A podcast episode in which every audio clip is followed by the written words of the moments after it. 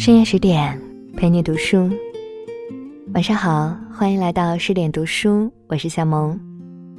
今天我们一起跟随作者麦子走进路遥。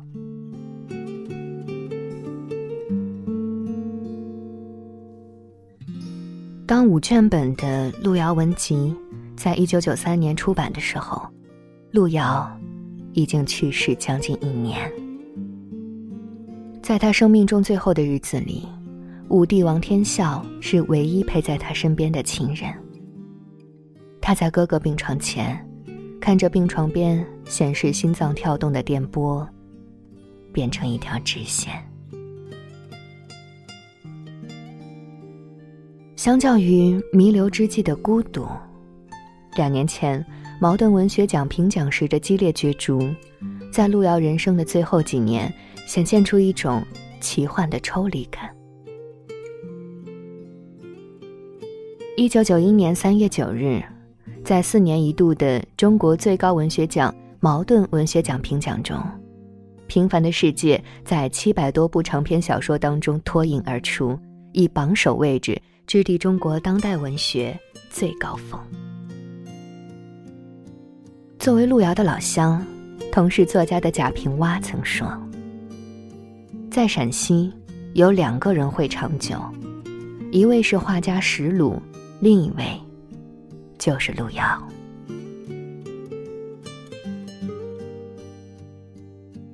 作为家里八个孩子中的老大，再加之陕北这块地区的贫穷，路遥在七岁的时候就被家中的长辈过继给了延川的大伯，后来。路遥在自己的文字中，把这段年少时光描述的细腻而痛苦。童年对我来说不堪回首，那是一个非常遥远的早晨。我和父亲一路上要饭吃，到伯父家。我知道父亲是要把我置在这里，但我假装不知道。那天他跟我说，他要上集去，下午就回来。我躲在村里一棵老树后，眼看着父亲踏着蒙蒙的晨雾，夹着包袱，像个小偷似的从村子里溜出来，过了大河，上了公路，走了。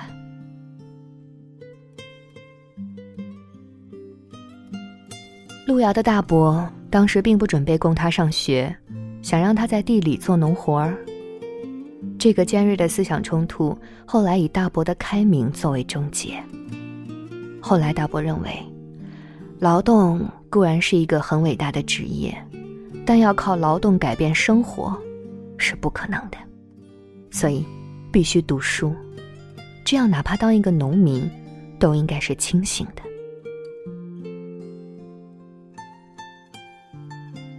因为热爱文学。路遥那个时候读完了《水浒》《红楼梦》，柳青的创业史，杜鹏程的保卫延安，还有《红颜》等等。紧接着，他又把奥斯特洛夫斯基的《钢铁是怎样炼成的》，西蒙诺夫的《日日夜夜》《高老头》等书一一读完。一九七六年。路遥被分配到陕西省作协主办的文学刊物《言和》做编辑工作，使他得到了从事文学创作的必要条件。自从到编辑部以后，领导把路遥安排到小说组看初稿，然后让他从中挑出比较好的作品。但当时路遥有一个毛病，每天都不能按时来上班。后来。领导就这件事找路遥谈话，才知道，他是每天晚上看书到凌晨，导致早上根本起不来。领导被眼前这位年轻人的勤奋所打动，此事也就此作罢。路遥当时苦恼的是，很大程度上来自于八十年代初整个中国文坛的风气。那就是写一个好短篇，很多作家一下子就可以一夜出名。路遥觉得这样不踏实，经常在院子里边构思自己的创作，边抽烟。他的烟瘾就是那个时期上来的。不久之后，他就拿出自己的第一篇中篇小说，惊心动魄的一幕。小说出来后，单位把他推荐到《收获》杂志，结果不久就被退了回来，而后又寄往另一些大的刊物，都以失败而告终。这时的路遥还要继续往外寄。他说：“如果这次寄出去再不行，我就把这个作品撕掉了。”后来，这部作品落在了《当代》杂志的主编秦兆阳手里。他看完之后，打电话叫路遥来北京修改稿件。路遥的高兴可想而知。最终，这部作品在《当代》成功发表。我几十年的饥寒、失误、挫折和自我折磨的漫长历程中，苦苦追寻的一种目标，任何有限度的成功，对我都至关重要。惊心动魄的一幕的成功，给路遥增添了前所未有的自信。这部作品奠定了他向更高目标攀登的基石。此时的路遥，已经默默的为自己心中的大事进行了整整三年的准备。一九八一年六月，不到三十二岁的路遥以顽强的毅力，用了二十一个昼夜，创作完成了十三万字的中篇小说《人生》。人生原来的题目叫。你得到了什么？而人生这个题目是他和约稿的编辑王维林共同商量确定的。路遥著名的早晨从中午开始的生活方式，几乎脱胎于此时。他喜欢投入沉重的劳动，后来他觉得那二十一天是最美好的时光。如果你闯入那二十一天路遥待的屋子，你能看见里面。烟雾弥漫，房门后簸箕里盛满烟头，桌上扔着硬馒头、几个麻花、几块酥饼。路遥坐在屋子中间，头发蓬乱，眼角黏红。小说《人生》没发表前，路遥曾预言：要么巨大的成功，要么彻底失败。结果。人生作为一本悲剧性的启示录，把社会历史与人物命运巧妙融合，使亿万读者的心灵受到强烈的震撼。路遥笔下的人物都有着相似的命运，他们奋斗，最终都回到了原点，以悲剧收尾。日本学者安本实到现在都能记得自己一九八八年时初读《人生》时的激动。他首先被高加林的奋斗和纯情所打动，其次，他惊讶于在别处根本见不到的中国城乡二元社会结构。户籍制度把农民限制在了农村，他们的自由被限制了。安本是能够感受到路遥在提到这个问题时的愤怒。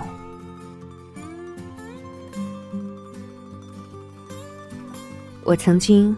有过一个念头：这一生如果要写一本自己感到规模最大的书，或者干一生中最重要的一件事，那一定是在我四十岁之前。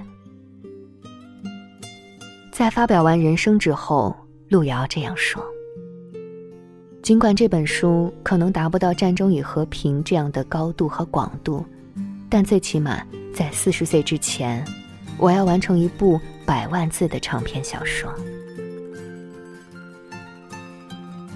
为建造《平凡的世界》这座辉煌的艺术大厦，在一九八二年和一九八四年间，路遥就平静而紧张的开始了各方面的准备工作。他的同事张燕西回忆，一九八二年，路遥开始了创作《平凡的世界》的准备工作。列了一百多部的书单，用了一整年时间翻阅了近十年的《人民日报》《陕西日报》《参考消息》《延安报》和《榆林报》，笔记做了几十本。许多评论家都惊叹于路遥当年著书前所做的准备，因为在他的计划中，《平凡的世界》中的内容涉及1975年到1985年这十年间中国城乡间的社会生活。这十年是中国社会的大转型期，期间充满了密集的重大历史事件，而这些事件又环环相扣，互为因果。路遥希望站在历史的高度，体现出巴尔扎克所说的书记官的职能。那时候房子里到处都搁着书和资料，对于作家来说，读书如同蚕吃桑叶。是一种自身的需要。既然我一直不畏惧迎风而立，那么我又将面对的孤立，或者说将要进行的挑战，就应该视为正常，而不必患得患失，忧心忡忡。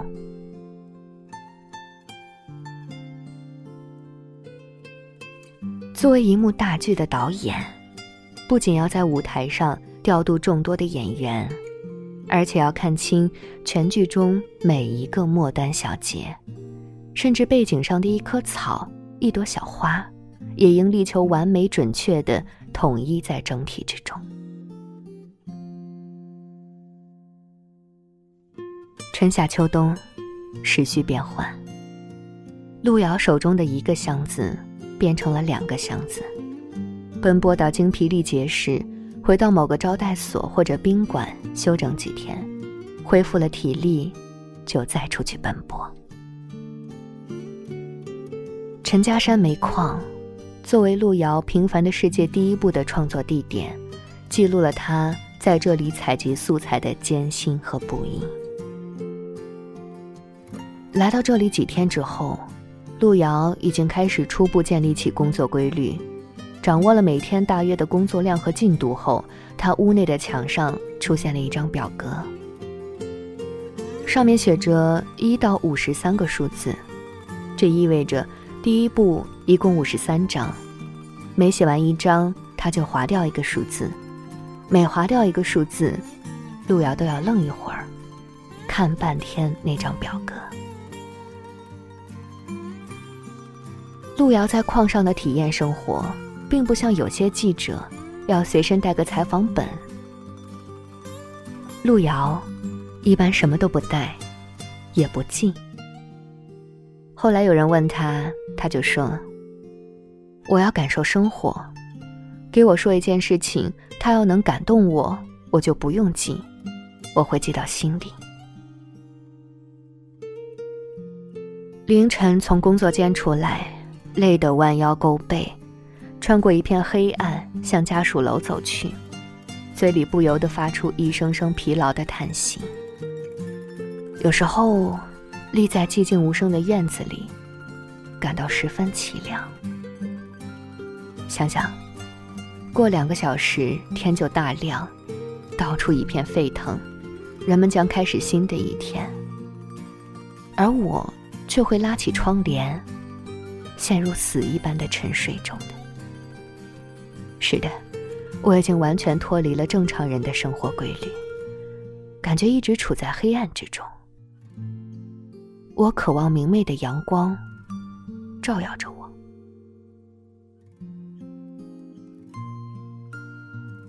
路遥的《平凡的世界》第一部写完后，诸多文学杂志对此并没有表现出多少热情。在经历了多次退稿之后。这部小说最终由谢望新主编的《广东花城》杂志刊发。没过多久，《平凡的世界》第一部的研讨会在北京召开。开会的那天，北京下了一场多年罕见的大雪。整个会对作品本身，并没有给出像路遥所期待的一个好的评价。后来有评论家说，路遥还活着的时候，评论界对他的忽视和遗忘就已经开始了。八十年代，各种新思潮进入中国，魔幻现实主义成了主流。那是现代主义的天下，而不是现实主义的天下。那是博尔赫斯、马尔克斯、列萨的天下，而不是托尔斯泰、巴尔扎克和斯汤达的天下。在十几年后的延安大学路遥座谈会上，有学者提出了路遥在世的话能不能得诺贝尔文学奖的问题。当他说出这个假设时，有人在下边偷偷的笑了。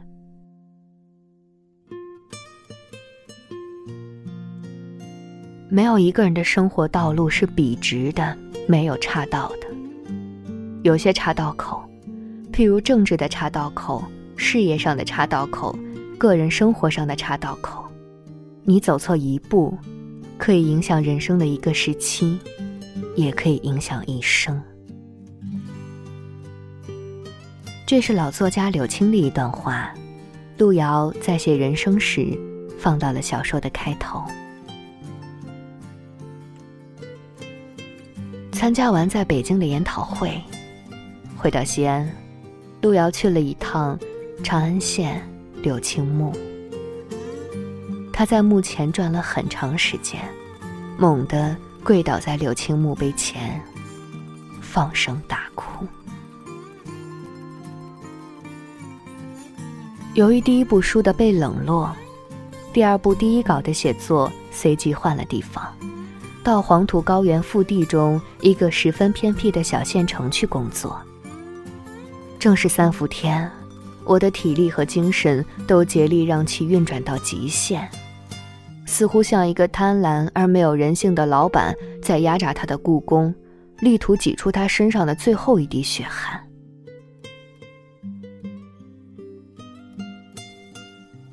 在写作第二部的过程中，路遥经常写到半夜甚至天亮，有的时候敲开邻家的门来讨要一个蒸馍。喝口开水。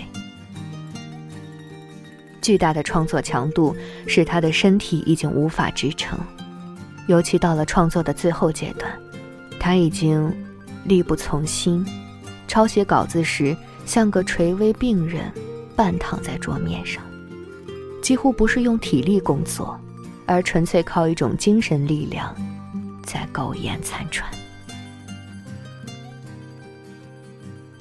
后来，在有关领导的帮助下，单位给路遥找了一个当地有名的中医，给他开了些中药。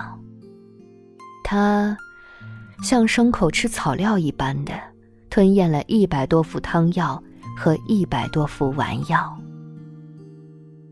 当身体刚刚有了复苏的信号，路遥的心潮又开始澎湃起来。在我的一生中。需要记住的许多日子都没能记住，其中也包括我的生日。但是，一九八八年五月二十五日，这个日子我却一直没能忘记。我正是在这一天最后完成了《平凡的世界》的全部创作。在很大程度上，路遥，这已经不是在纯粹完成一部书。而是在完成他的人生。后来，路遥的弟弟回忆说：“当天我预感他要完成了，就在门外面等着。当门打开的时候，路遥从里面走出来说：‘也许这句话对你是重复的，但我还要提示你：一个人一生中要完成一件重大的事情。’”必须以宗教般的信念和初恋般的热情才能做完的。你休想用一种投机取巧的办法完成一项宏大的工程。愿这句话，咱们经常勉励自己。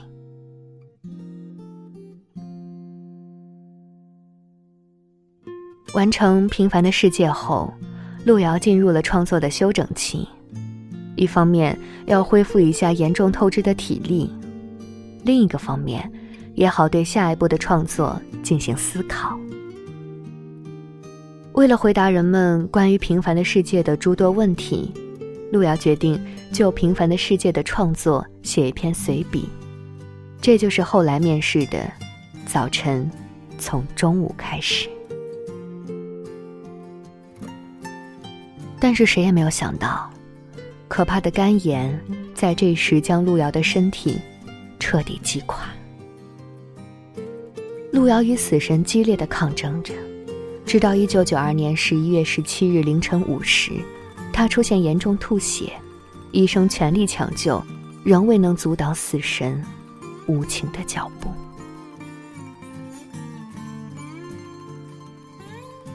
路遥在最后的几天里。已经不能完整的说话，但仍断断续续告诉身边的弟弟：“爸爸妈妈其实可亲了，可重要了。”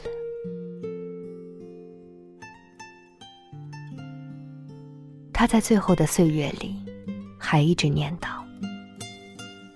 如果自己的人生听老人的话。”早结婚生子，孩子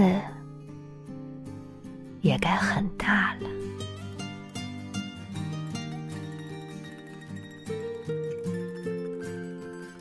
一九九二年十一月二十一日，这一天的天气格外阴冷。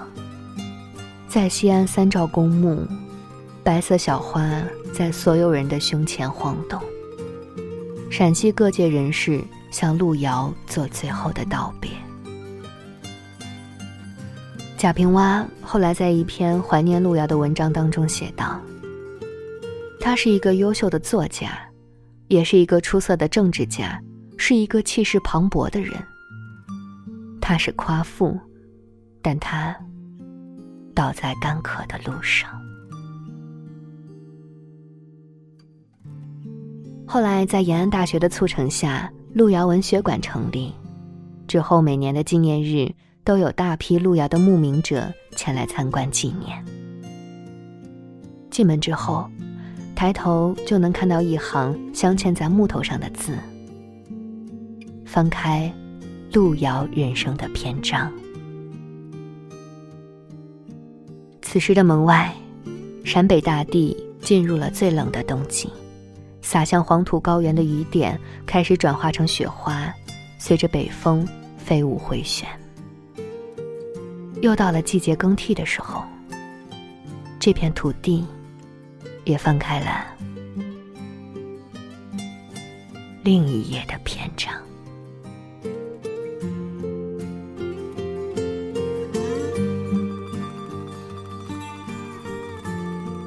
好了。这篇文章就和你分享到这里，不知道听到最后你有没有觉得感动或者受到鼓舞？十点君非常喜欢看人物故事，每次看完都有许多触动和启发。想看更多好文章，十天跟着主播读完一本人物传记，就去关注十点人物志吧。